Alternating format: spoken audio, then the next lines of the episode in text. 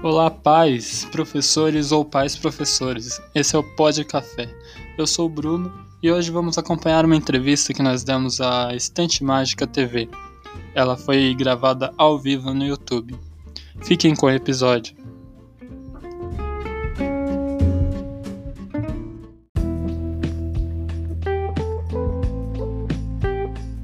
Tá por aqui. Boa noite para Bruno e Sandy, muito obrigada. Sejam Boa mais... noite.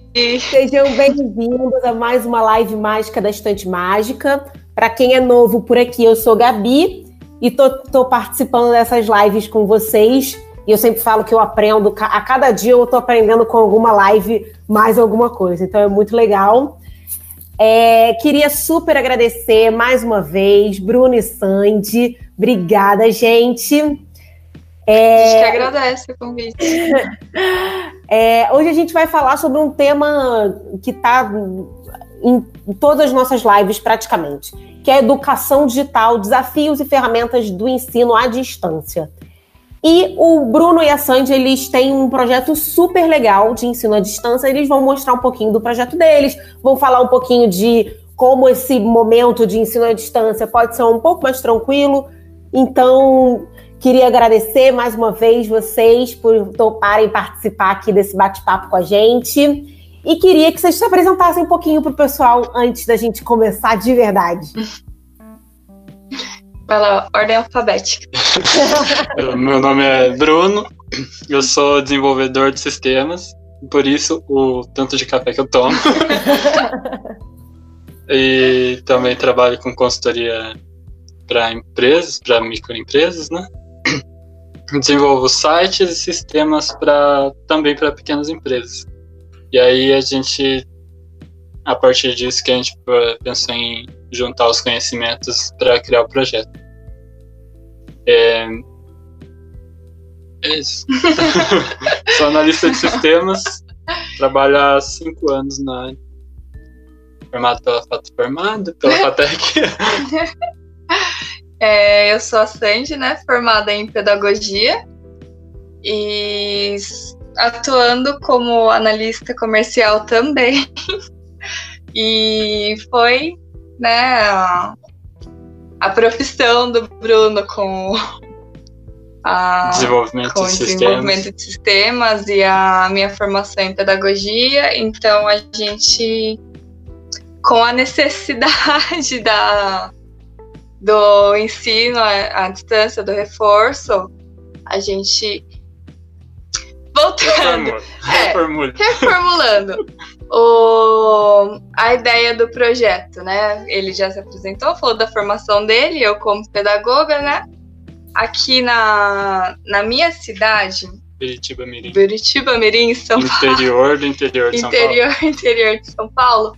É, é uma cidade muito pequena. Eu sou recém-formada, né, em pedagogia e, e não conseguia atuar na minha área, né? E aqui não, não sai concurso há muito tempo e, e não tem muitas escolas particulares.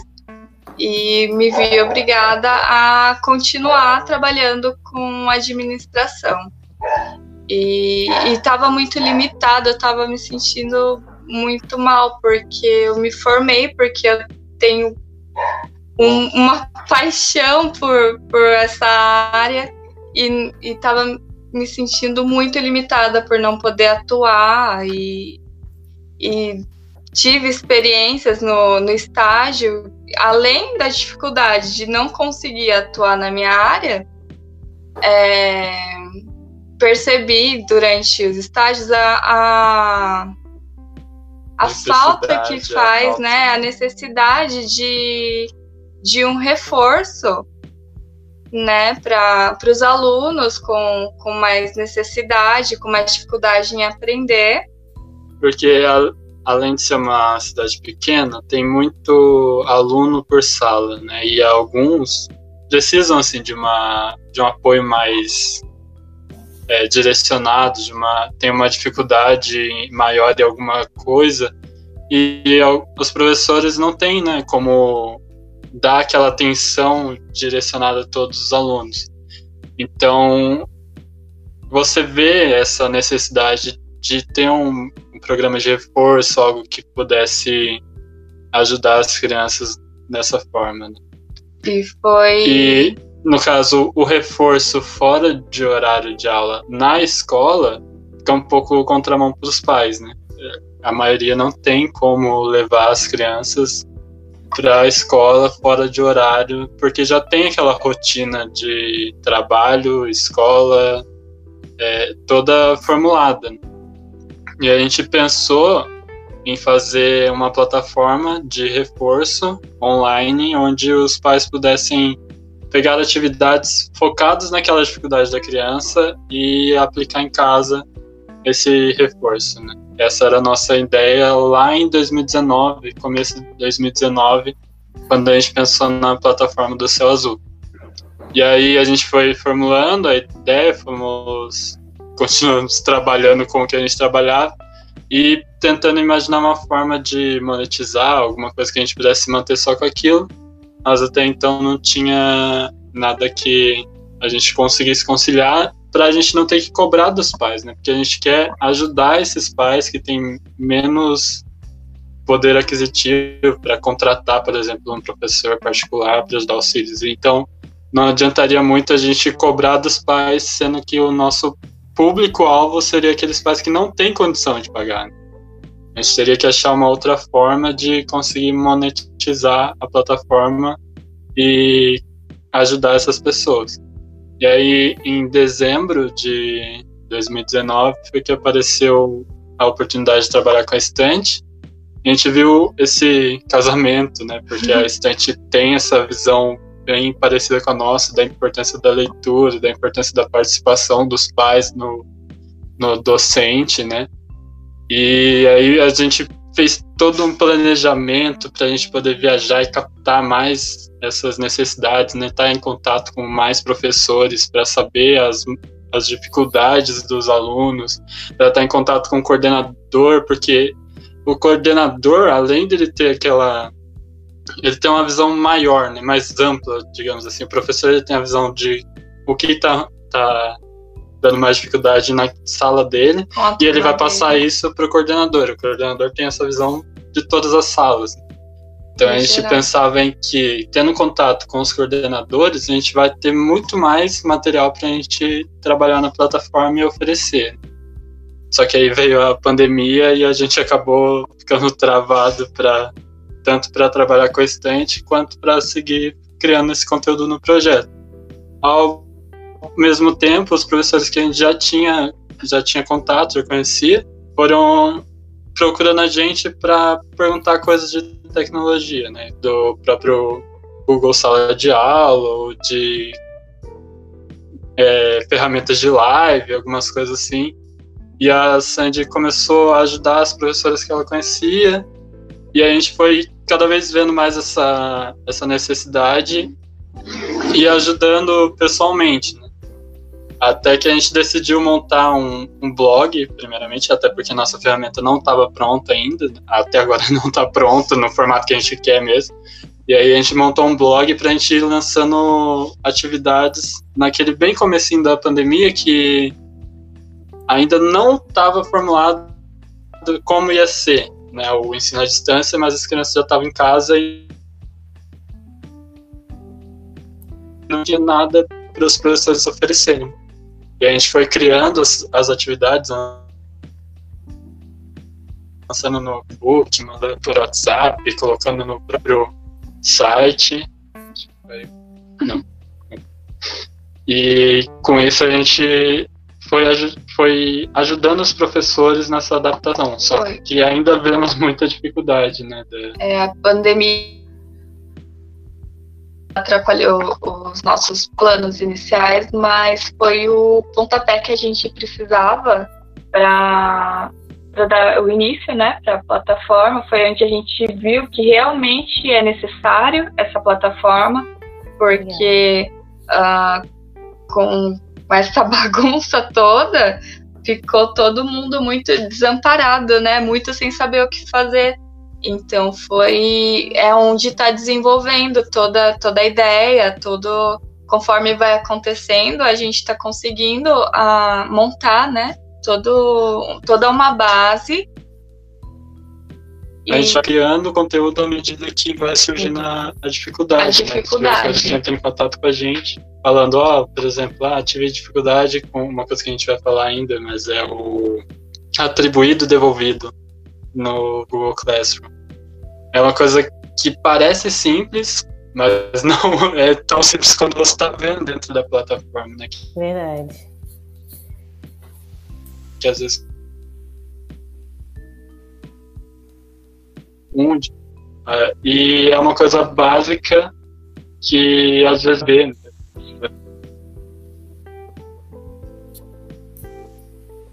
Ih, gente, Chega, já tendo que lançar, tendo prazo.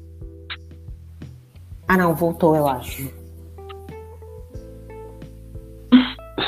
É culpa nossa de novo, nossa internet. Ah, não, voltou, voltou, voltou, voltou. Culpa da nossa é... internet de novo. Tá não, acontece. Voltou, voltou. Deixa eu fazer uma pergunta para vocês que até perguntaram aqui. O pessoal tá pedindo o link do site. Qual é? Ih, agora travou real.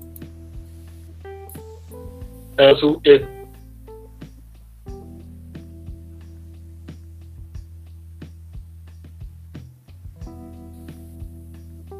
Ih, travou totalmente. Gente, eles estão travados para vocês também ou é só para mim? Tu?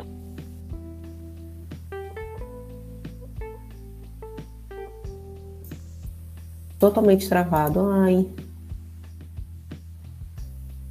Eu não sei se é só para mim ou se tá para todo. Ah, não, mas acho que é que no YouTube tá travado também. Só não sei se tá com som. Legal.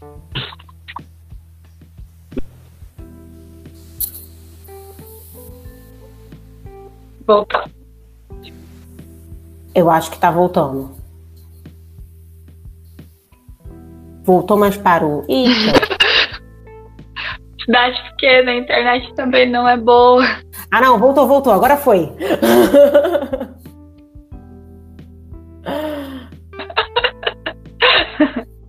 eu, eu, eu, é, do site, exatamente. É isso que eu ia falar, que eu não ouvi o site. É céuazuledu.com. céuazuledu.com. Então, agora, vocês me expliquem é, melhor um pouquinho sobre o projeto? Então, inicialmente, o projeto seria para oferecer reforço escolar para o ensino fundamental, né? Uhum. Online, onde o pai uhum. pudesse ou acessar os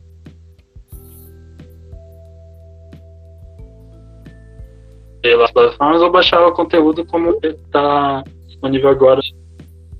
E aí a gente ia fazer alguns eventos, como Escola da Família, não sei se vocês conhecem, o pessoal conhece, que tem nas escolas no final de semana, onde a gente pudesse também levar as crianças que não têm acesso né, à, à internet para poder fazer é, esse trabalho de reforço. E uhum. que no final ele pudesse ser realmente uma plataforma completa com vários.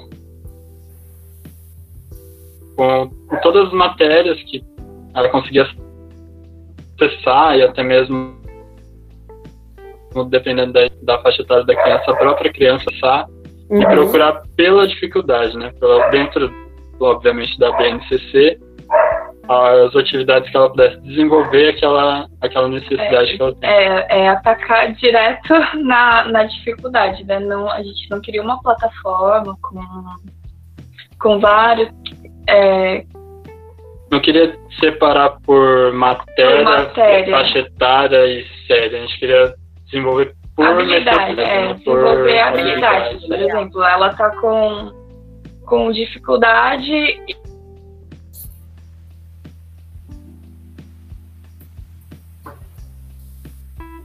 em produção de texto. Ela vai entrar lá na desenvolver atividade e aumente a habilidade dela em produção de texto. E, e direto o foco da dificuldade da criança, né? E também pra, por isso a gente tinha que fazer um levantamento né, das principais dificuldades. E foi aí que a gente acabou travando um pouco. Mas a, da mesma forma que a gente travou para ver que era o nosso plano inicial, a gente viu a necessidade de ajudar os professores e os pais nessa fase. Né? Então a gente parou um pouco aquela visão que a gente tinha para ver onde estava doendo mais. Né? caso, que era os professores com as dificuldades nas Sim. plataformas digitais. E do projeto ainda, é, ele é interessante não só para os alunos é, com dificuldade, mas também para os professores recém-formados que estão tendo dificuldades em, em atuar na área, né?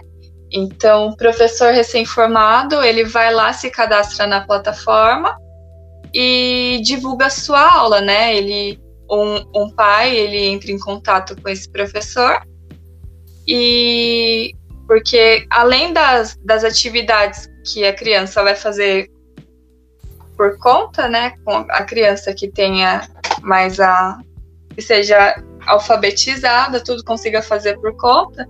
Se precisar de auxílio de um professor, vai ter professores online na plataforma que vão auxiliar também. É, essa já era uma visão mais para frente, né? Ela já pulou um pouco, mas a visão mais para frente seria que a nossa forma de monetizar seria de também oferecer que os professores dessem suas aulas, mas ao mesmo tempo que ele oferecesse a aula dele paga, ele também disponibilizasse um conteúdo gratuito para ficar disponível na plataforma.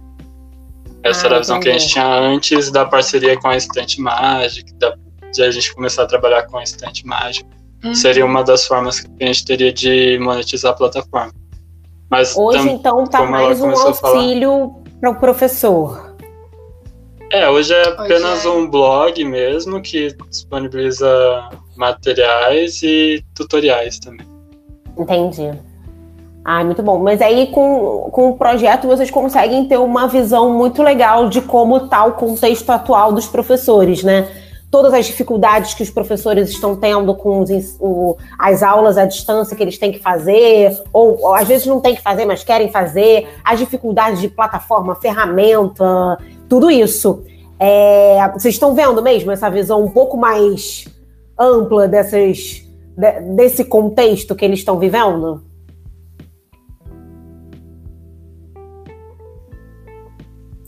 Ih, acho que travou de novo.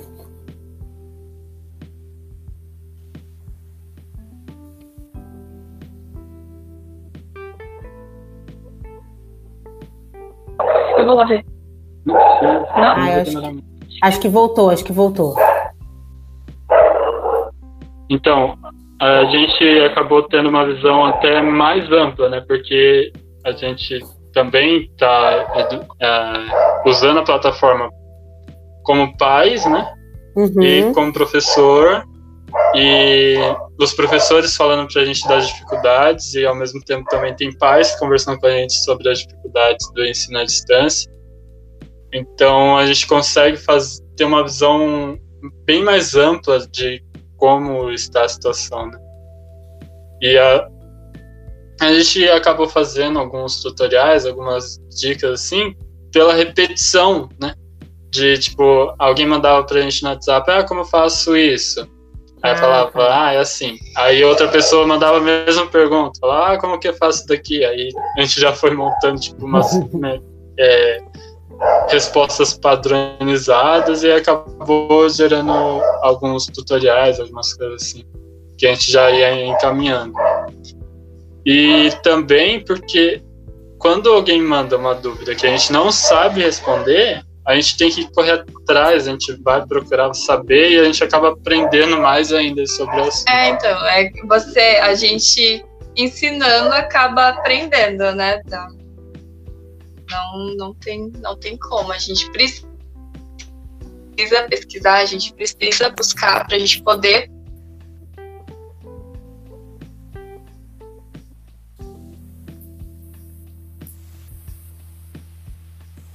passar, então é, é uma troca de conhecimentos também. Porque se não surgissem isso também, porque às vezes nem a, nem a dúvida a gente tem. Então é onde vai surgindo a ideia do, das publicações, da, da, das coisas que a gente pesquisa, e é assim que vai acontecendo. Até mesmo, acho que o próximo assunto que a gente vai falar está no segundo slide, sobre é, o ambiente né, da, do, do, ensino em casa. Melhorando o ambiente é o slide, é o número 2. Acho que tem aí. Vai colocar? Sim, vamos colocar. Podem, podem seguir. Vai aparecer. É que tem um delayzinho no YouTube, então, mas podem foi seguir. Uma coisa...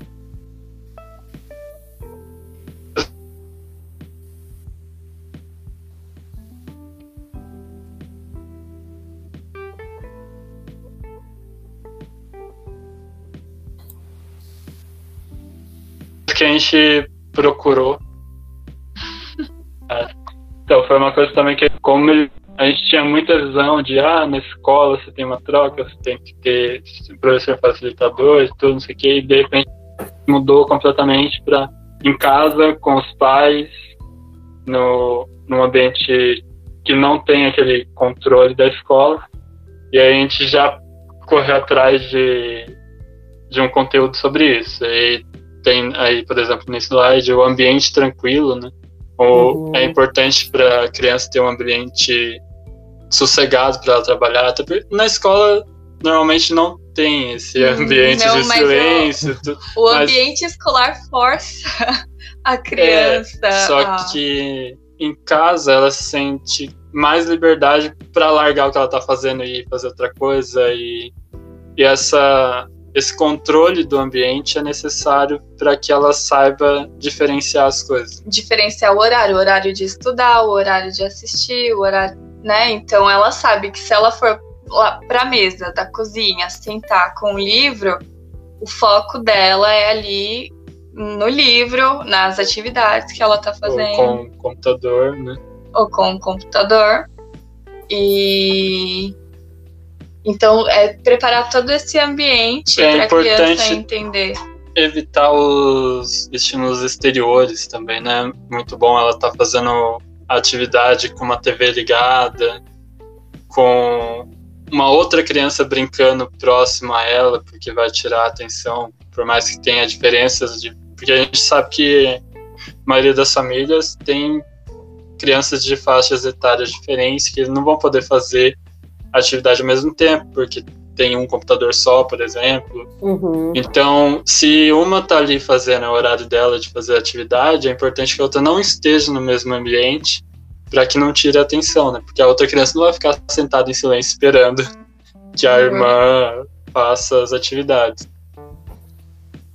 E também é importante que na, na participação dos pais, por exemplo, pesquisar, pesquisar junto com a criança. A gente sabe que os pais não são ob obrigados a ter todo o conhecimento, não, né? E às vezes alguma coisa que eles não sabem, aí ou eles pulam, falam, ah, pergunta para o professor, mas hoje em dia a gente tem ferramentas como o Google que você pode incentivar a criança a ir procurar a informação. Né?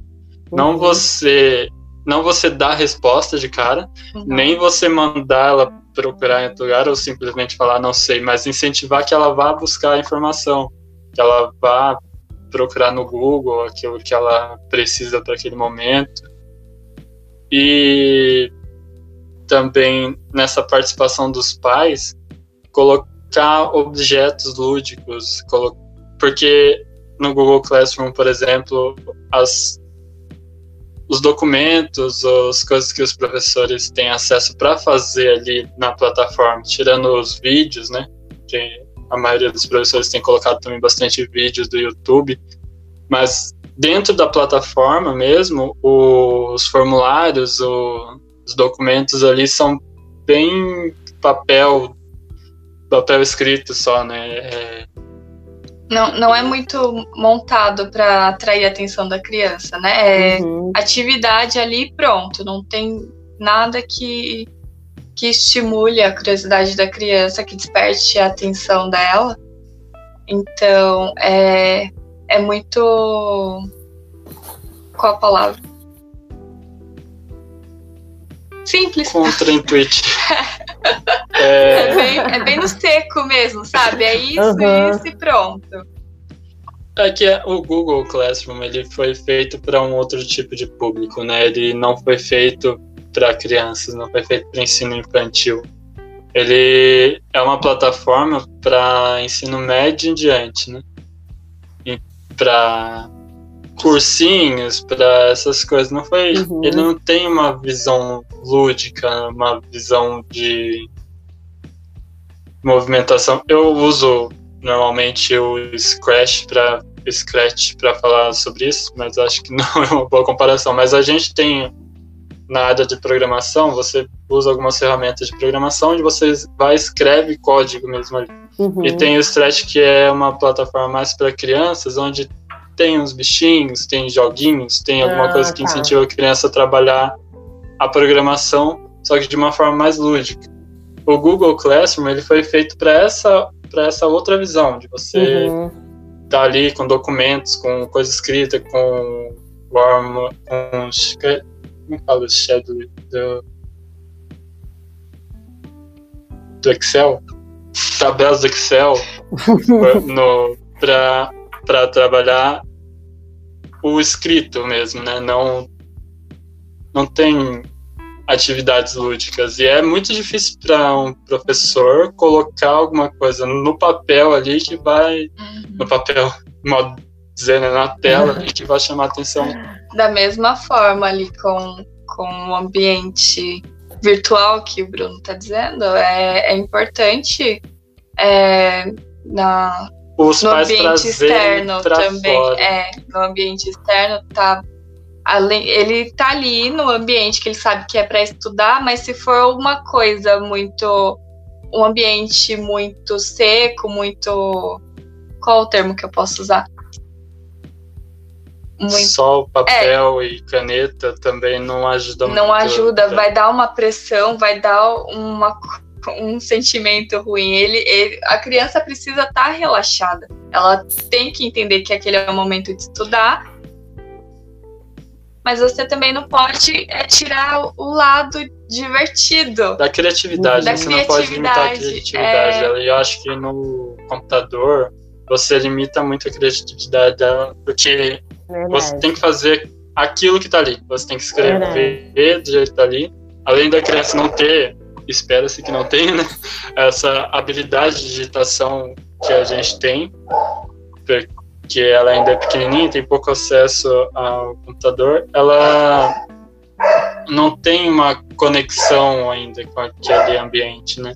Na escola, se ela tá fazendo uma atividade ali, ela tem o professor que está ali o tempo todo, tem as outras crianças, tem material, tem um, um alívio criativo.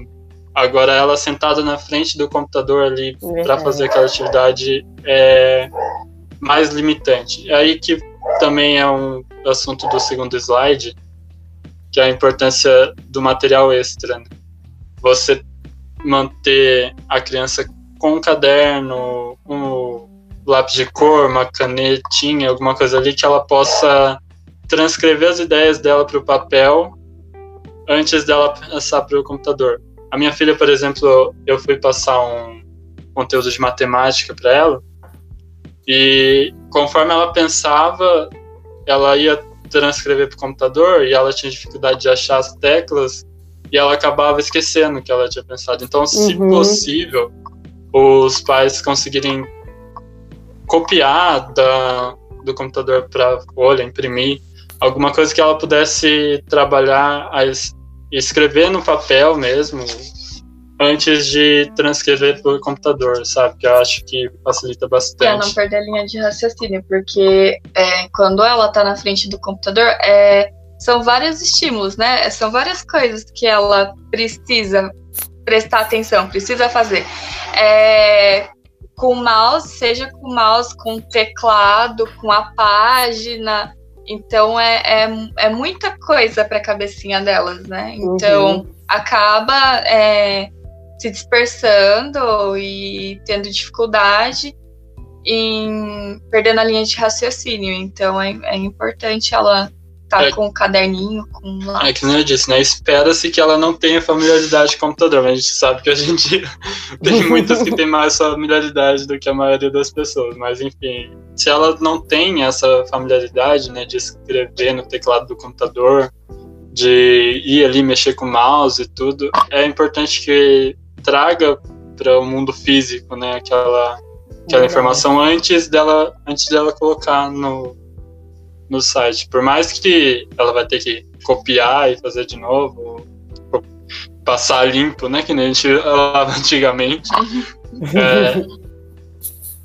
é, é mais visual, é, como posso dizer, é mais adaptativo para ela, né, fazer no, no papel e para depois Isso falando, não. isso falando de crianças semi-alfabetizadas, né? Mas a gente também tem aquelas crianças que, que não não tem, não, não, é, não são alfabetizadas ainda. E já é, é um outro desafio, né? Você trabalhar a alfabetização. É, na, nesse, nessa parte de ensino infantil, eu acho que é muito importante os vídeos, né? Tanto do YouTube quanto uma, uma plataforma de um joguinho educativo, alguma É, coisa, porque vai ser muito difícil para uma criança ainda não alfabetizada mexer em plataformas é, como o Google Ter Classroom. autonomia para mexer, né? Crianças semi-alfabetizadas já, já tem uma dificuldade imensa. Criança alfabetizada é- não tem autonomia nenhuma para para poder. E é sempre é muito importante o pai estar perto e mostrar para a criança, né, que, que tá ali, que se ela precisa. Porque acaba gerando uma ansiedade na criança você ir lá, explicar a atividade para ela, falar faz, depois eu venho e corrijo. Isso não funciona, acaba gerando uma ansiedade, porque se ela trava ali em alguma coisa, não tem ninguém perto para socorrer, para ajudar, para explicar, ela acaba se desesperando. Então é importante o pai estar ali e falar: eu tô aqui, eu, eu te expliquei, você vai tentar fazer, mas qualquer dúvida, né? Eu tô aqui para esclarecer, para te ajudar, porque ela precisa se sentir segura também, né? Assim como na escola tem o professor ali do lado o tempo todo, em casa ela precisa ter a segurança de que vai ter alguém para auxiliar ela se ela tiver alguma dificuldade. Eu acho até que é importante, né, na, quase na medida do possível, os pais não colocarem a criança para fazer os deveres no mesmo horário do home office dele, para ele, para a criança não ter aquela barreira, sabe? Porque se você organizou seu home office em casa, você falou para as crianças, olha, naquele momento que eu tô ali, eu tô trabalhando, não posso ser interrompido. E aí você coloca a criança para fazer a, a lição dela no mesmo horário que você está trabalhando, automaticamente na cabecinha dela é, eu tenho que fazer sozinho porque meu pai está trabalhando. o, o meu pai. Então, é, mas sempre dando a liberdade para a autonomia dela. Não é chegar e falar, é assim, é isso que está escrito. Não, você tá ali como facilitador. Você não tá ali para fazer as coisas por ela, para dar a resposta. Você tá ali para ajudar ela a compreender o que ela tá fazendo, né? Buscar com conhecimentos anteriores, é, ligações entre uma coisa ou outra para ela descobrir sozinha o, a resolução do problema ou até mesmo para ler, entendeu?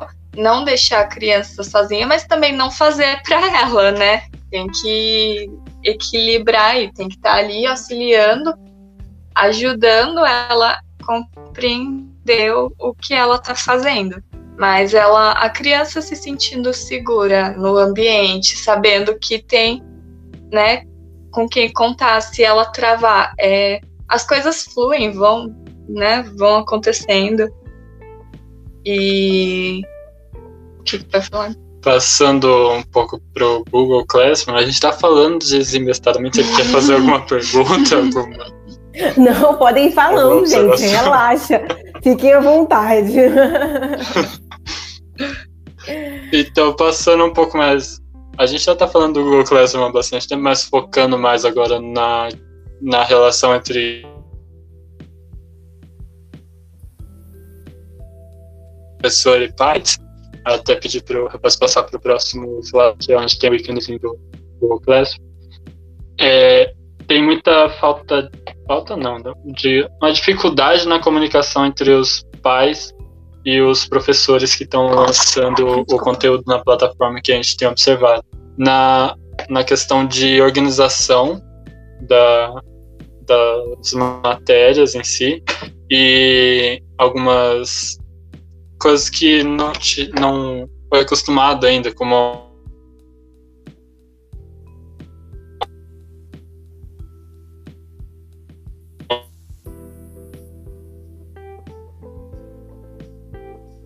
atribuído, devolvido e com nota, são que a no, no uso prático, né? Por exemplo, quando o professor lança um conteúdo na plataforma, chega um e-mail de atividade pendente, só que chega naquele e-mail que foi criado pela, pela Secretaria de Educação, então na maioria das vezes não chega para os pais. E aí você vai ter que entrar todos os dias para verificar e vai estar tá em, no mural de atividades, ou vai. E naquele mural, tudo que os professores de todas as matérias fizerem vai estar tá aparecendo ali. Então é importante para para que os pais tenham um bom controle né, do conteúdo, separar por tópicos, fazer o atribuído e o devolvido tudo de uma vez, né, não, não fazer de aluno por aluno que acaba gerando uma, uma confusão, o atribuído e devolvido. Quando o professor lança a matéria na plataforma, ela aparece como atribuído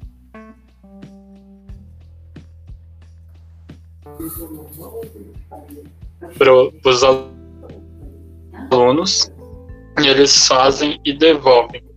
Nesse meio, se ele clica. É, uma coisa assim, por exemplo, eu não posso fazer. misturar. Por exemplo, esse aqui para cá. Não posso. É... Ih, gente, deu uma travadinha aqui. Ficar lá em. É, mas como é que eu vou?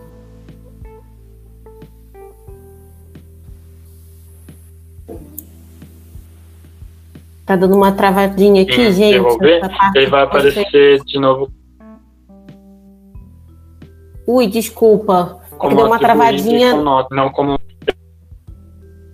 deu uma travada e acabei, acabamos perdendo vocês.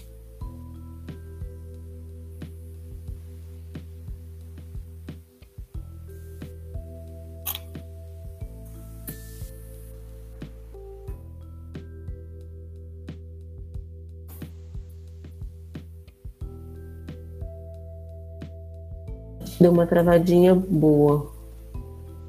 E nem a imagem dele está aparecendo agora. Bom, gente, vamos só esperar um pouquinho para as coisas voltar. Ih, eles caíram. Vamos só esperar um pouquinho aqui para as coisas voltarem ao normal. Eles estão voltando. Então já estão aqui online, já estão de volta. Ah, que bom. Gente, Mais uma vez a nossa internet fazendo a gente passar vergonha. Era o probleminha técnico. Imagina, isso acontece tanto. Eu normalmente falo assim: teve um dia que alguém caiu uh, numa live, logo depois do, da live da Ivete. Eu assim, gente, mas na live da Ivete, a Ivete caiu. Então a gente pode cair também, né? pelo menos, pelo menos a gente não caiu igual aquela outra moça. A Ludmilla. Pelo menos a gente é, não caiu igual a Ludmilla. Né? e foi rápido, então tá bom. Então, é, só queria que vocês, vocês repetissem a parte do, do Classroom, que estava toda picotando, acho que pode ter ficado um pouco confuso. Por favor. Então, o sistema de atividades do Google Classroom, ele disponibiliza um,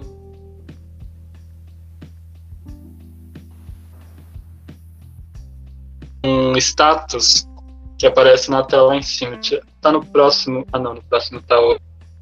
Acho que não. Não? O próximo. O próximo tá organização por, por tópicos. É esse mesmo?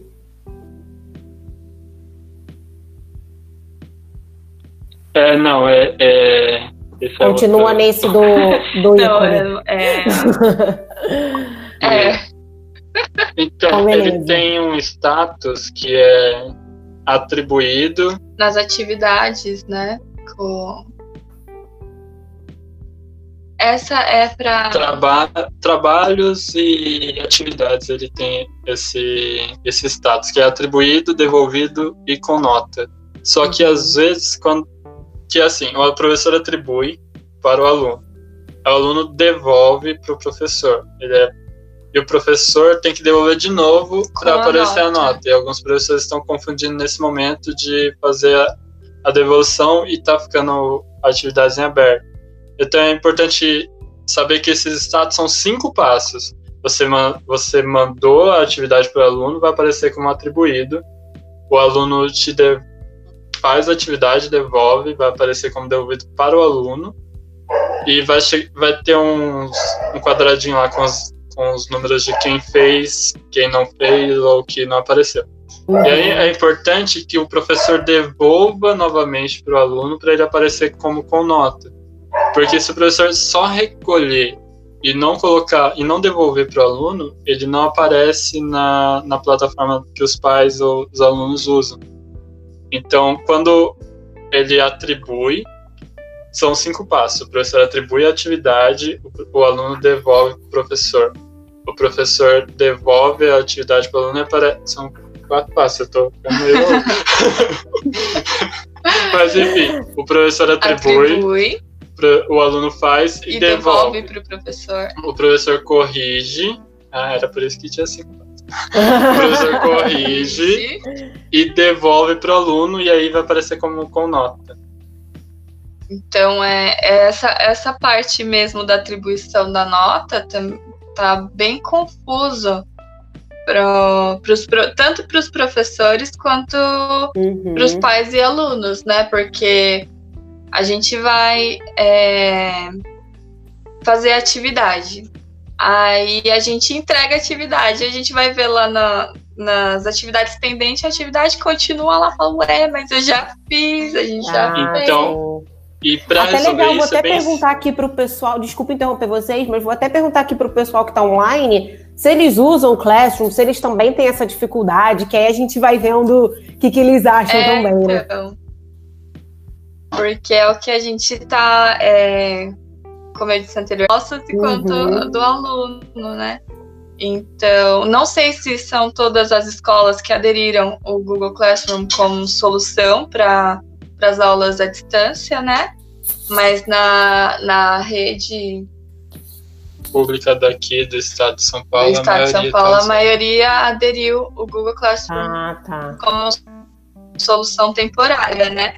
Sabemos que é uma solução temporária, mas Uhum. como tem, tem facilidades, tem, tem opções que para você deixar um pouco melhor, né? Que nem essa questão de confundir com atividades pendentes. Se é o pro- agora sim é o próximo slide. Agora Se você sim. conseguir organizar por tópicos, fica muito mais simples. Né? Tem um exemplo da própria matéria de, da professora de informática da minha filha, e ela separou matemática, língua portuguesa e joguinhos por tópicos.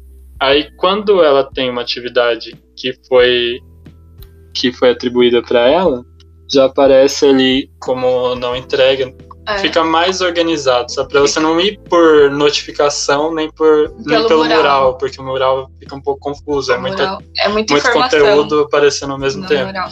Se você entrar na matéria e no atividades você tem uma organização ali por tópicos, fica muito mais fácil dos pais conseguirem identificar o que eles já fizeram, o que não fizeram, o que foi entregue, o que não foi entregue. Além de que você pode separar por o que é trabalho, o que é para quem tem prova, né? Porque no caso algumas faculdades não tem prova, não vai ter como fazer na plataforma. Mas se tiver trabalhos, provas, conteúdo extra, como os joguinhos, você e é só clicar ali em atividades que para quem está usando como professor em criar Criar top. criar novo tópico e já consegue separar, clicar e arrastar uma matéria que já tinha sido lançada para uma para uma outra aba. igual ela criou o tópico de matemática, de língua portuguesa e de jogos. Então, uhum. todas as atividades de matemática ela coloca dentro do tópico de matemática e ali a gente consegue acompanhar, né? Como se foi entregue, se, como Tem, é? se teve nota atribuída, se está pendente. Atribuída. E à medida que ele vai entrando, ele vai entrando em ordem ali dentro. Então, se ela cria uma nova atividade e ela arrasta ali para matemática, ela é mais recente que a outra, ela vai ficar sempre ali em cima. Ela fica sempre mostrando status, fica muito mais simples do que você procurar no mural o que que, não, que, uhum. que foi feito, o que, que não foi feito. E, e é só essa professora que está sabendo passar atividade. Professora de informática, de né, informática. da minha área, eu gostaria aqui de falar. é somente essa professora que está passando atividade para para Liz. Então, a, as outras matérias a gente tá, tá montando e passando nós mesmos para ela. Então a gente percebe a aí a dificuldade. de inglês, pelo menos conseguiu. Ela tá mandando sempre videozinhos falando sobre música, ela... mandando tudo direto no mural, no mas é, é um conteúdo que a gente sabe que seria mais difícil, né, fazer pela plataforma. Então ela é, gerando esse conteúdo já tá dando material para a gente trabalhar também. Né? Então, além dessa, dessa dificuldade de trabalhar com a plataforma, é, os professores estão com dificuldade em colocar atividades, né? Os professores de outras matérias. Então, ela tá sem algumas matérias, né? Ela, ela tá só com as matérias essenciais, que é matemática, não, todas as matérias são essenciais, mas tipo, é, matemática, língua portuguesa, igual ciências ela não, não tá tendo, e, e a gente está tendo que, que montar para poder passar. E aí, ao mesmo tempo, a gente, com, em contato com os professores, tá vendo que eles estão mandando no grupo de WhatsApp, por exemplo, que não conseguiram lançar um tipo de conteúdo na plataforma então eles mandaram por outro lugar, ou eles decidiram fazer uma outra coisa. Tem professores que não, não conseguiram nem fazer a matéria deles dentro do G Suite lá da escola. Tem muitas dificuldades ainda que os professores estão tendo, a gente reconhece isso, mas tem coisas também que daria para organizar melhor, para deixar mais simples, né? Porque se os professores estão com dificuldade, os pais estão com dificuldade maior ainda, conseguir conciliar tudo e todo mundo se esforçar, assim, acho que diminui um pouco esse impacto. Porque se fica professor confuso de lado, os pais confusos do, do é outro lado e a criança, ela fica, meu Deus. Então é, é a gente está buscando, pesquisando várias formas para facilitar essa, esse ensino à distância para as crianças do fundamental, né? Porque é, é o foco, é, é onde está a maior dificuldade. E aí, até Além aproveitando. Disso... Ah, desculpa, gente, rapidinho, deixa eu só pegar aqui uma a Cibele, ela tá fazendo várias carinhas chorando aqui nos comentários. Aí eu já vou adiantar um dos, uma, uma das perguntas. Ela fala o seguinte: que essa é a dificuldade para nós da Prefeitura de São Paulo. Como usar o Classroom na educação infantil, já que o eixo da educação infantil são brincadeiras, interações, etc. Não há conteúdo nem disciplina. Então, como usar o Classroom? O que vocês podem então, indicar para ela? Hum, tem é, vários joguinhos né, na Play Store que ela poderia integrar nesse conteúdo e além disso tem, colocar vídeos, né? Conteúdo mais visual, acho que na no ensino infantil a é? criança não vai conseguir interagir com a plataforma de qualquer forma, né? Então, não vai ter é, autonomia pra ele. se ela estiver ali gerando um, um conteúdo que seja educativo, que a criança vá desenvolvendo algumas competências, ela já já está conseguindo colaborar, que a plataforma para ensino infantil realmente é, é muito hum, difícil é muito você difícil. criar alguma coisa. Mas também tem algumas ferramentas que podem ajudar, como eu listei aqui para falar mais para frente, o Flipgrid, é uma ferramenta de você solicitar pequenos vídeos. Aí a criança faz no celular, ela, a professora, no caso, ela cria essa, esse portal para ela receber pequenos vídeos das crianças. Ela manda um link e os pais ajudam né, a, a fazer esse vídeo. Então ela poderia, por exemplo, mandar um, Uma atividade. uma atividade por no vídeo mural. no mural do Posta Google lá no Classroom. mural uma atividade com vídeo, com sugestões, né? Para os pais fazer com a criança em casa. e solicitando um vídeo deles fazendo essa atividade com Pra o ela- Flipgrid. Para ela Vai ser o interessante, retorno. ou até mesmo pelo WhatsApp. Se ela É. tiver um grupo com os pais, ela Uhum. mandar ali o conteúdo para ser desenvolvido em vídeo, né? Para que a criança também possa desenvolver sozinha, se for o caso, né? Com, claro, com os pais acompanhando. E que ela solicite que eles mandem um vídeo da criança fazendo aquela atividade. Se for, por exemplo, uma atividade de colorir, uma brincadeira, uma dinâmica, alguma coisa que ela tem esse feedback, né, de que a criança está É. realmente fazendo, É. está realmente participando. tem um feedback. Mas aí é, é com no, no Google Classroom ela pode usar o mural para postar o- além dos vídeos, né? O, dicas, né? De brincadeiras, de coisas para o pai fazer com a criança e com o feedback que ela tem dos pais, ela pode postar lá mesmo, né? Mandar pro e-mail. Bem que A única dificuldade que eu acho do Flipgrid é que ele ainda é em inglês. Óbvio que é intuitivo, né? Para os pais eles só vão clicar no link e gravar o vídeo. Mas para os professores ainda é um pouco mais complicado se não tiver um conhecimento básico em inglês.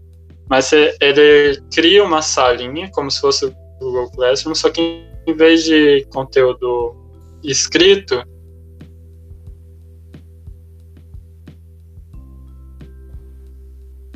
ele te dá a oportunidade de solicitar vídeos de até dois minutos, de tudo também. Ah, o professor de artes que dá aula para minha filha, ele, ele mandou e pede para ela fazer algo semelhante né, no caderno ou Legal. montar, que nem ele já fez, um- uma atividade para ela criar rostos com salada, com, com, coisa, com comida, né? E aí a gente tira foto e manda pelo próprio Google Classroom. Tira a foto no celular e manda. Também tem o Google Classroom para o celular, acho que ainda está um pouco limitado. Mas é, você consegue mandar fotos no Google Classroom. Então, anexar vídeo. manda.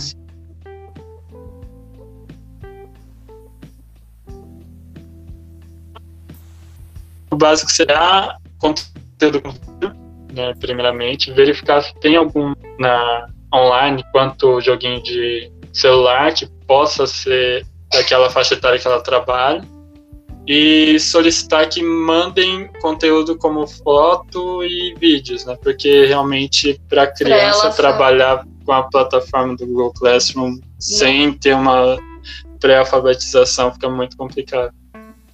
É verdade.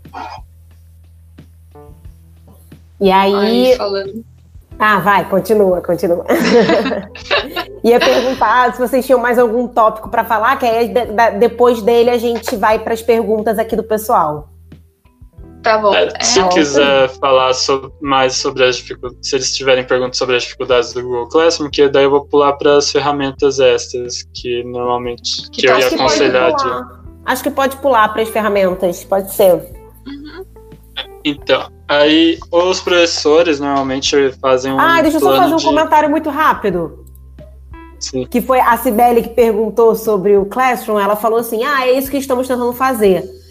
Propondo jogos e brincadeiras, especialmente brincadeiras tradicionais, até culinária. E sempre pedindo para as famílias nos mandarem fotos, vídeos, né? E obrigada pelas dicas. Então é bom que ela está em sintonia aí e fazendo É. o que pode, né?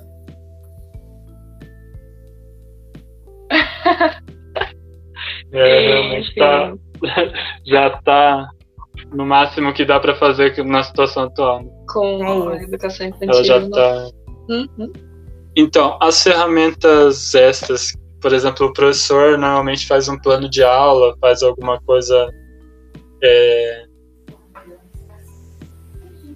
antes né, do início das aulas, ele planeja tudo que ele vai fazer durante o ano letivo. E a gente viu que agora com essa, com essa, com essa pandemia, com a dificuldade do, do ensino à distância, ele perdeu um pouco isso, né? Do planejamento, ele está tendo que fazer aquilo com base no que ele tem. Uhum. Que nem a, a, ela falou de não tem o que fazer, tem que trabalhar com vídeos, pedir para os pais mandarem o conteúdo, porque realmente não tem não tem um pré-planejamento. E aí tem algumas ferramentas que poderiam ajudar, como o, o Trello. Eu, eu, uso muito o Trello, sou viciado no Trello.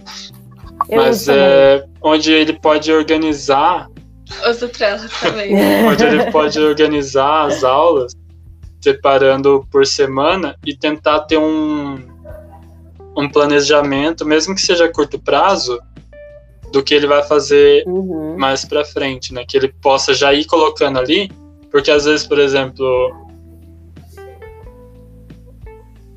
eu quero hoje desenvolver uma competência lá, e eu vou hoje conseguir fazer um, um material. Se eu conseguir ter um planejamento do que eu vou fazer antes, antecipadamente e, se, e conseguir se organizar ele certinho no Trello, que tem muitas, muitas formas de você organizar ele, você tem um, uma visão melhor né, do que você vai fazer. Se, por exemplo, você quer treinar as competências da BNCC, você tem um planejamento, uma organização, de passar aquilo para o digital. Porque se você está fazendo tudo na hora, você, eu quero fazer isso, eu vou entregar isso. Ou acaba que você material adequado, você não. Se você tem algum problema com a criação do documento, vai, vai te atrapalhar. Conseguir fazer um planejamento prévio, já preparar todo aquele conteúdo antecipadamente no Trello, e depois você só jogar para o Google Classroom, eu acredito que seja mais fácil, né? Mas seja mais um facilitador, uhum. já que os professores possam se organizar. E aí também para essa questão dos tópicos, né?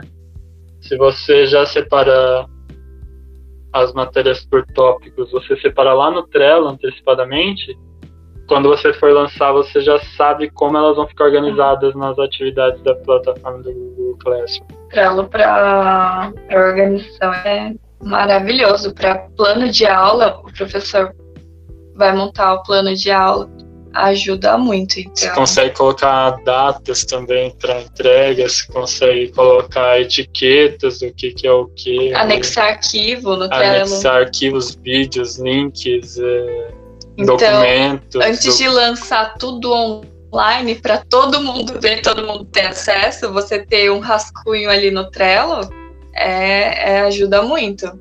Até porque o a nota do Trello, ela já aparece um pouco com com a atividade do Google Classroom. Se você for ver, você tem uma explicação ali no topo, você tem o um nome, você tem uma explicação no topo, aí você pode anexar os documentos e fazer comentários embaixo. Então ele já tem uma estrutura parecida, ah, onde você pode fazer que nem disse, um rascunho daquele conteúdo que você ainda vai lançar. E não é, não é um, um aplicativo difícil de mexer. Você molda ele conforme fique mais fácil para você visualizar. Então é, é bem indicado para organização. Até para organização, eu uso muito para organização pessoal né? E o Bruno também. Então eu uso também, é, é uma ferramenta no trabalho. Eu uso para tudo. eu adoro também, é muito bom. Então, aí fica para os professores usarem agora, vai, vai ajudar bastante. O Trello, o, esse do vídeo que você falou, né? Flipgrid. Flip então, o Flipgrid, eu acho que o único defeito dele é que ele ainda não tem, não tem tradução é. para o português. Mas ele é.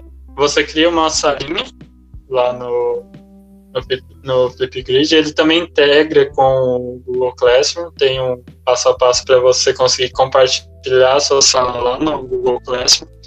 Você cria uma atividade, só que essa atividade tem que ser respondida com vídeo ou com foto.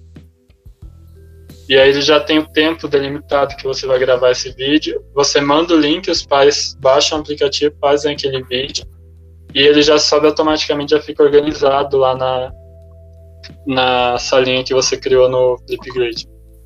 E essa integração com o Google Classroom ajuda bastante por não ter suporte em inglês. Né? Você faz a salinha lá no Flipgrid e aí você faz a instrução dele no Google Classroom. Uhum, tendo, tendo o link, ele vai trazer os pais para automaticamente para gravar aquilo. Então ele vai ler a instrução primeiro no Google Classroom do que que é, para que que você está pedindo aquilo, e ele só vai clicar lá no link quando for para para gravar o vídeo.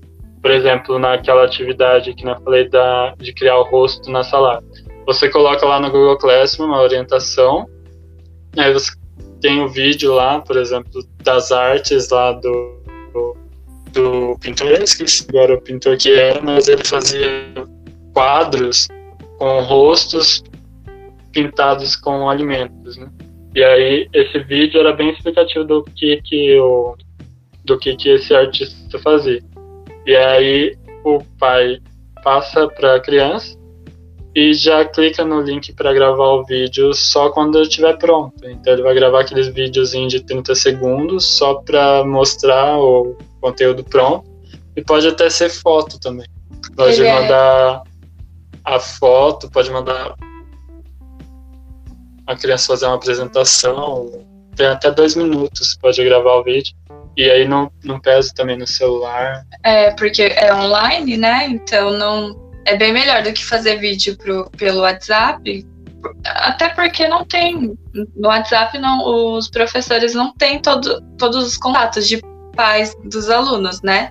Agora ali, todo mundo sendo meio que forçado a usar o Google Classroom, ele colocando o link da, da salinha do Flipgrid. do Flipgrid, então redireciona todos os pais para né, para envio de mídia para uma sala só, então fica bem melhor, né, a, a comunicação, o feedback que vai ter, então eu posso até deixar depois alguns links para vocês colocarem da, de como usar o Trello e ah, do legal. Também, para colocar no material da, da reunião de hoje. Uhum. E aí queria passar também algumas ferramentas do Windows 10, que uhum. tem alguns atalhos do Windows 10 que são que facilitam bastante, como o de digitação. O Windows 10 tem uma, tem uma ferramenta nativa dele que você consegue digitar um documento ditando. O, igual o sistema que a Estante Mágica tem para a criação dos livros, tem um sistema parecido nativamente no Windows 10, onde você aperta, você abre o seu documento e aperta o botão da tecla do Windows mais a tecla H. E aí ele vai ouvir o que você está falando e digitar. Claro que tem limitação de ponto, de parágrafo, vírgula, mas facilita bastante na hora da criança poder da criança o conteúdo. Que, que não é alfabetizada, né? Uhum. Ela Legal. poder usar.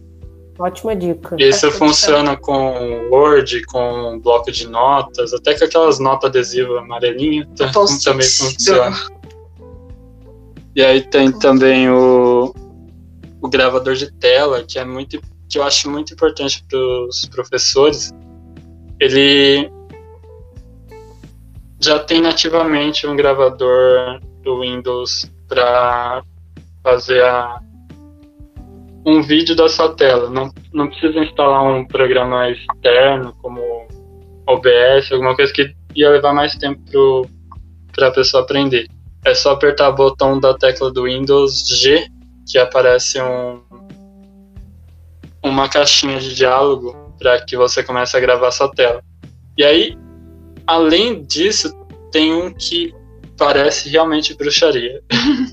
Ele tem a opção de gravar passos. Você pesquisa, apertar essas ferramentas são tudo para o Windows 10, né? Se estiver usando o 8.1 ou ferramentas anteriores, ele vai. Acho que não vai ter. Mas ele consegue fazer um tutorial sozinho.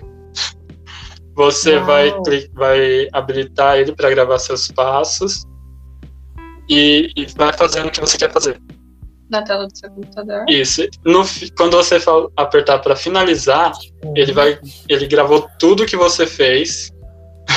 Gera um relatório. e ele gera um relatório de tudo que você fez e tira print de todos os passos que você fez. Gente! Então, pro professor. Como professor assim? querendo chocada. mostrar. é, o Windows. É bruxaria. Qual é o É, você pesquisa gravador de passos na, no botão do Windows. No botão. Ah, caramba. Se não tiver no seu computador, é só ir na Windows Store e pesquisar gravador de passos. Aí você coloca em obter. Gente, tô pesquisando isso agora. Aí você Gravado. consegue fazer todo o tutorial de passos, sem. Eu tenho. Depois eu vou focar tudo. você tem todo, tem todo o passo a passo do que você queria mostrar e sem dor de cabeça. Eu, Muito quando legal. tinha que fazer passo a passo de alguma coisa, eu ia printando. Ia printando, colando uhum. no, no Paint. Nossa senhora. Então, imagina a minha surpresa com essa ferramenta. Meu Deus. Nossa, muito legal, adorei. Soubesse isso antes, né? Aham. Uhum. E ela falou de ficar printando várias vezes. E a gente, quando faz o print, né, a gente vai, printa, a gente tem que parar, ir lá. Sim, salvar, salvar bababá. É. Mas, mas você também consegue fazer rever as, as, as coisas que você salvou no Ctrl C.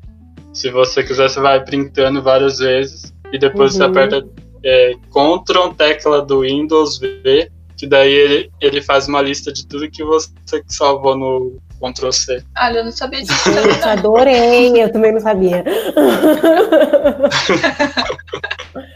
Adorei. Ótimas dicas mesmo.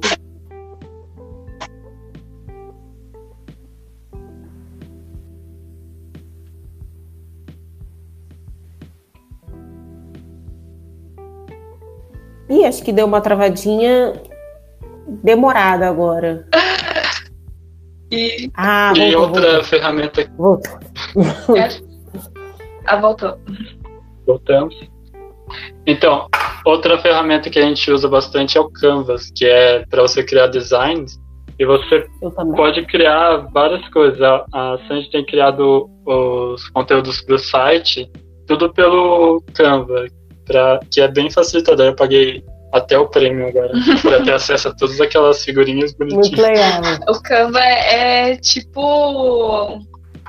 Ele é tudo, né? Ele Esse é tudo, PowerPoint você- que vocês estão vendo na tela, eu fiz um É Canva, também. gente. É, a Canva é vida. A gente usa pra tudo, para pro design do site, pro, pro nosso Ícone. pro nosso ícone.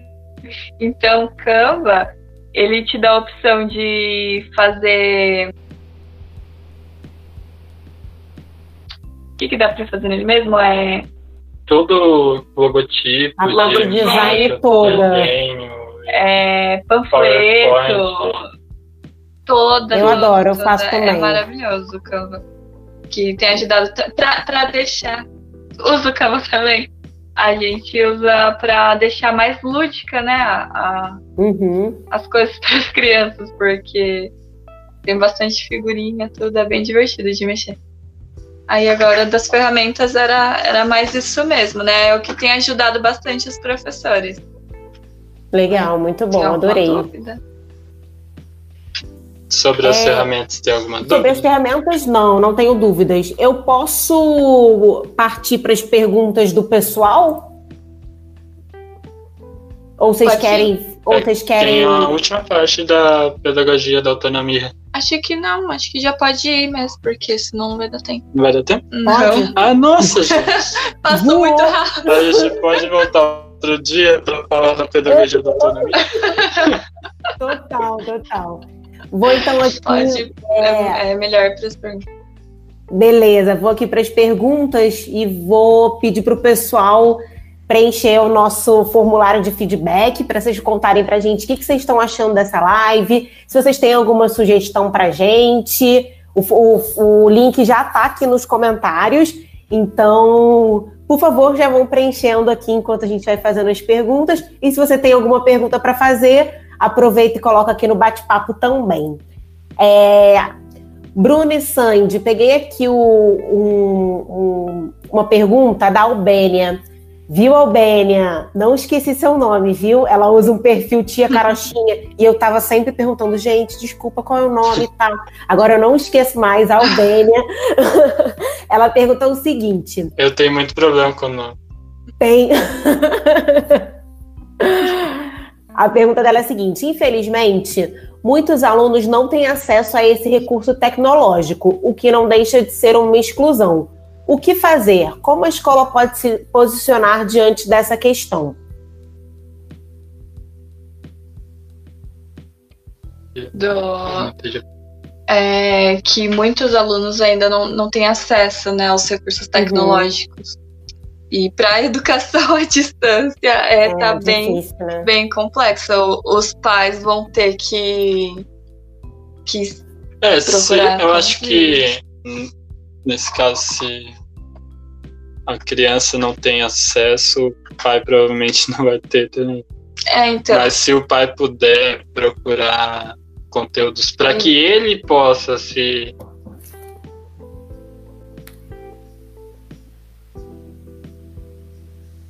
se orientar, né? ele possa é, se preparar para ajudar a criança nesse desenvolvimento. É. E aí, aqui em São Paulo, pelo menos, tem, a prefeitura tem dado algumas apostilas para as crianças fazerem. Acho que é importante o pai ler, sabe, folhar bem essa apostila, ele ter ele saber o que com o que, que a criança está trabalhando para que ele possa ajudar ela como um facilitador, né? Como se eles não têm acesso a, faz, a usar plataformas, a pesquisar a, no Google, porque provavelmente às vezes não tem um computador adequado para usar o Google Classroom, mas ele te, tiver um celular, ele puder ele buscar o conhecimento para si, né, para o pai, para que ele possa auxiliar a criança a usar aquela apostila que ela está recebendo da prefeitura, ou usar mesmo o próprio material que veio da escola no começo do ano,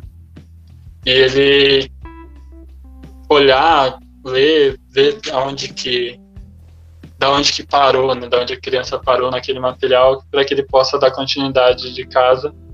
Mas acho que o importante é o pai ter a iniciativa de procurar ele se desenvolver para que ele possa ajudar a criança.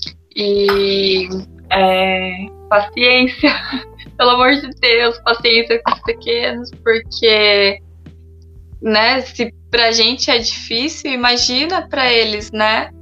é, não, não vai adiantar ele querer sentar e, e enfiar na cabeça da criança, né? Ou conteúdo, não. É paciência, é sentar do lado, é esperar o tempo dela, né? Ela vai entender, ela vai. Você vai dando dicas, vai auxiliando, sem dar resposta, né?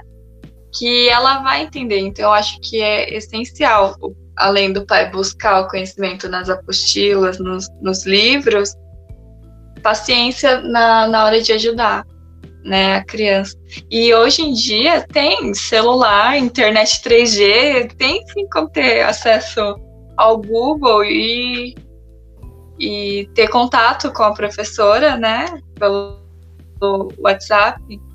É, que, nem eu disse, é, é, conseguir pesquisar junto com a criança, né, procurar se desenvolver para que ele possa ajudar na medida do possível, né, para não ficar sem nada esse período. Sim, legal. E até em alguma outra live, que agora não me lembro, acho que não foi até em mais de uma, se eu não me engano, é, teve gente falando que tem muitas escolas que estão deixando materiais impressos, físicos, na própria escola para que o pai vá, busque tal, com todas as recomendações de higiene e tudo mais. Também pode ser uma alternativa, né? Quem tem condição de fazer É, isso, então. a escola que pode fazer isso, o professor que pode fazer isso, pode deixar algum material na escola para poder, pelo menos, atender um pouquinho essa, esse aluno, né? É, É, o mais importante é que não fique parado, né? Porque Uhum. ser igual a, a quando tá tendo aula normal não vai ser, mas o importante é que a criança não fique totalmente sem nada. sem exercício. Qualquer, qualquer coisa que o pai consiga passar para a criança já é importante, já é fazer alguma coisa, sabe? Não ficar es- esperar, vamos esperar passar essa crise para depois ver o que vai acontecer. Se ele tem ali um papel e um lápis, ele passa alguma coisa, ah, faz essas letrinhas, faz essa sequência, ou até mesmo caligrafia, né? Você faz só um pontilhadinho ali para a criança ir fazendo as minhoquinhas. Acho que treinar, nesse momento qualquer coisa tá, tá treinar a leitura, né? Do, porque é uma situação muito difícil mesmo para quem É. não tem né, o acesso. E aí eu acho que qualquer coisa que o pai consiga, que ele tenha o interesse de, de correr atrás, de ajudar, já está fazendo bastante. Então, acho que ne- nessa, nesse contexto é mais a, a orientação para os pais, né? Orientar bem os pais, as professoras, né? De, de como trabalhar com a criança em casa, já que não tem acesso à tecnologia. É mais a, a orientação do professor para o pai do que para o próprio aluno, porque Verdade. o pai que vai ter que ser o mediador, né? Nesse, nesse tempo. É verdade. É Não, e aí vocês importante falaram de qualquer coisa, o- é qualquer coisa mesmo, né? Vocês, falaram, vocês deram um exemplo de ah, É. alguma coisa com a comida, e de repente alguma coisa, sei lá, travesseiro, contar travesseiro da casa, vamos fazer um, um caça de sei lá o quê. Qualquer coisa que esteja disponível, que esteja ao alcance, serve, né? Dá pra usar a imaginação também. É, liberar a criatividade, né? A gente tá aí nesse, nesse período, nesse momento, e sendo meio que forçados a usar a nossa criatividade, né? Uhum. Então, meio que obrigando a gente a, a liberar aí essa. E aí cabe, no caso, a pessoa que perguntou, acredito que ela seja professora, aí cabe ela tentar esse contato, né? for possível com, com esses pais que têm um pouco mais de dificuldade e passar essas possibilidades, né? Passar, olha, se, tudo bem se você não tem acesso à plataforma, se você conseguir pegar esse conteúdo na escola e passar para o seu filho, tudo bem, que já está fazendo, já não está deixando ele parado, né? Sem nada. Ou se você não consegue, fazer umas brincadeiras mais lúdicas, algo que leve a, ao aprendizado, pelo menos desenvolver a, a criatividade da criança, né? ela aprender uma coisa nova, mesmo que não seja lá a competência excepcional da BNCC, mas que ela esteja se desenvolvendo de alguma forma. Sim, verdade. Obrigada, gente. Vou aqui para a próxima pergunta. A Sofia Pimenta teve. a- a- até tem a ver um pouco com, com o que a gente está falando agora. Foi na hora que vocês falaram de, de incluir o lúdico né, em todo esse processo. E aí ela falou o seguinte: os pais podem contribuir incluindo elementos como blocos para matemática, personagens, bonecos para histórias e por aí vai. E acho que tem também tudo a ver com o que a gente está falando aqui, né? De usar o que tem, Tudo, usar a criatividade. Exatamente, esse é o momento pra gente estar aí liberando, despertando o, o nosso lado de criança também, né? Pra gente poder. Eu acho Ai, que esses pais que conseguem né, é, desenvolver seu lado criativo na hora de trabalhar com as crianças já estão fazendo um, um trabalho excepcional, sabe? De, tipo, se ele consegue, sei lá, pegar os bloquinhos e colocar na no meio da lição de matemática, se ele consegue, sei lá, fazer uma, um trabalho de artes com uma salada no prato da criança, ele já está fazendo um, um, a mais, sabe? Já está sendo uhum. acima da, da curva, né? É verdade. Então é, é isso, é, é, o pai conseguir trabalhar a sua criatividade para que ele estimule a criança a trabalhar dela, para que ninguém fique parado nessa. É, é, o, é o ciclo, né? É o professor né? ajuda o pai o pai ajuda a criança, né? É, é, exatamente, porque querendo ou não, a gente até fez uma publicação, né, de falando do, da necessidade dos. É, né, não, da não são. Pais, né? Não, não são formados em pedagogia, não são, mas a gente está uhum. nessa junto, né? A gente está se ajudando como pode. É isso. Né? Então. E procurar ajuda também, né? Acho que às vezes a gente fala, ah, eu não, não sei como fazer, eu não, não sei como colocar os bloquinhos na aula de matemática para ajudar meu, meu filho a desenvolver. Mas se eu não sei, eu vou procurar um professor de matemática e falar, olha, eu tenho esses bloquinhos aqui que estava lá jogado em casa, será que eu consigo integrar isso no material uhum. na, de matemática, de geometria, sei lá? E você correr atrás né, da informação, mas se você não não consegue fazer, que nem se tem dificuldade no Google Classroom, não consegue procurar alguém que sabe, tem muito tutorial no YouTube também, tem, tem videoaulas sequenciais, sabe, explicando tudo da plataforma e buscar o conhecimento, né, que nem o ET Bilu já falou.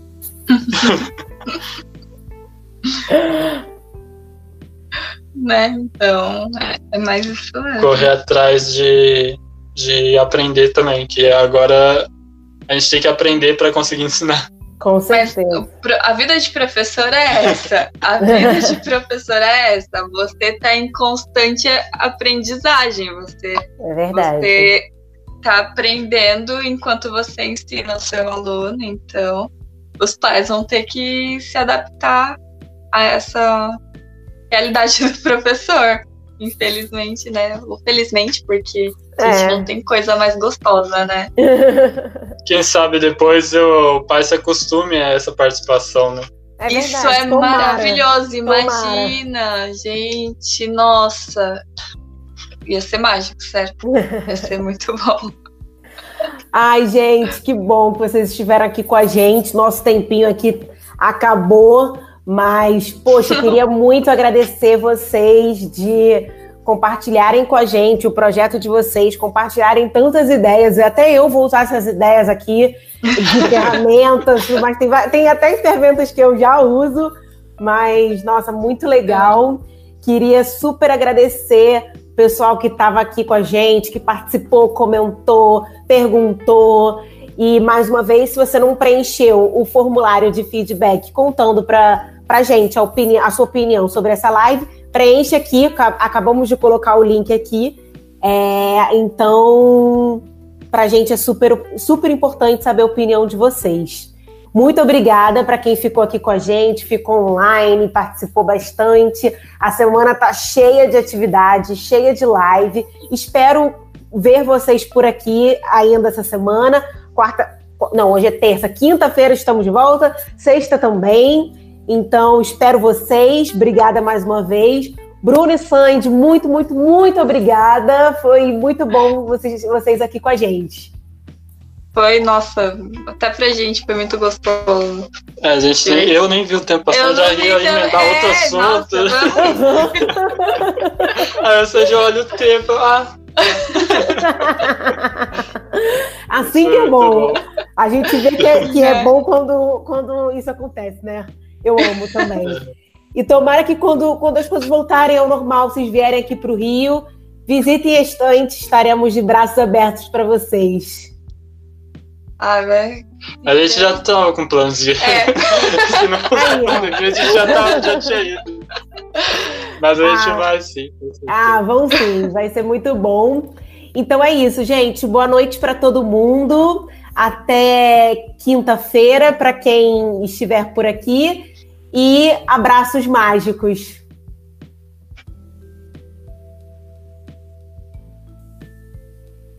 Vamos só a gente sair aqui do ar, gente, rapidinho. Deixa eu pegar.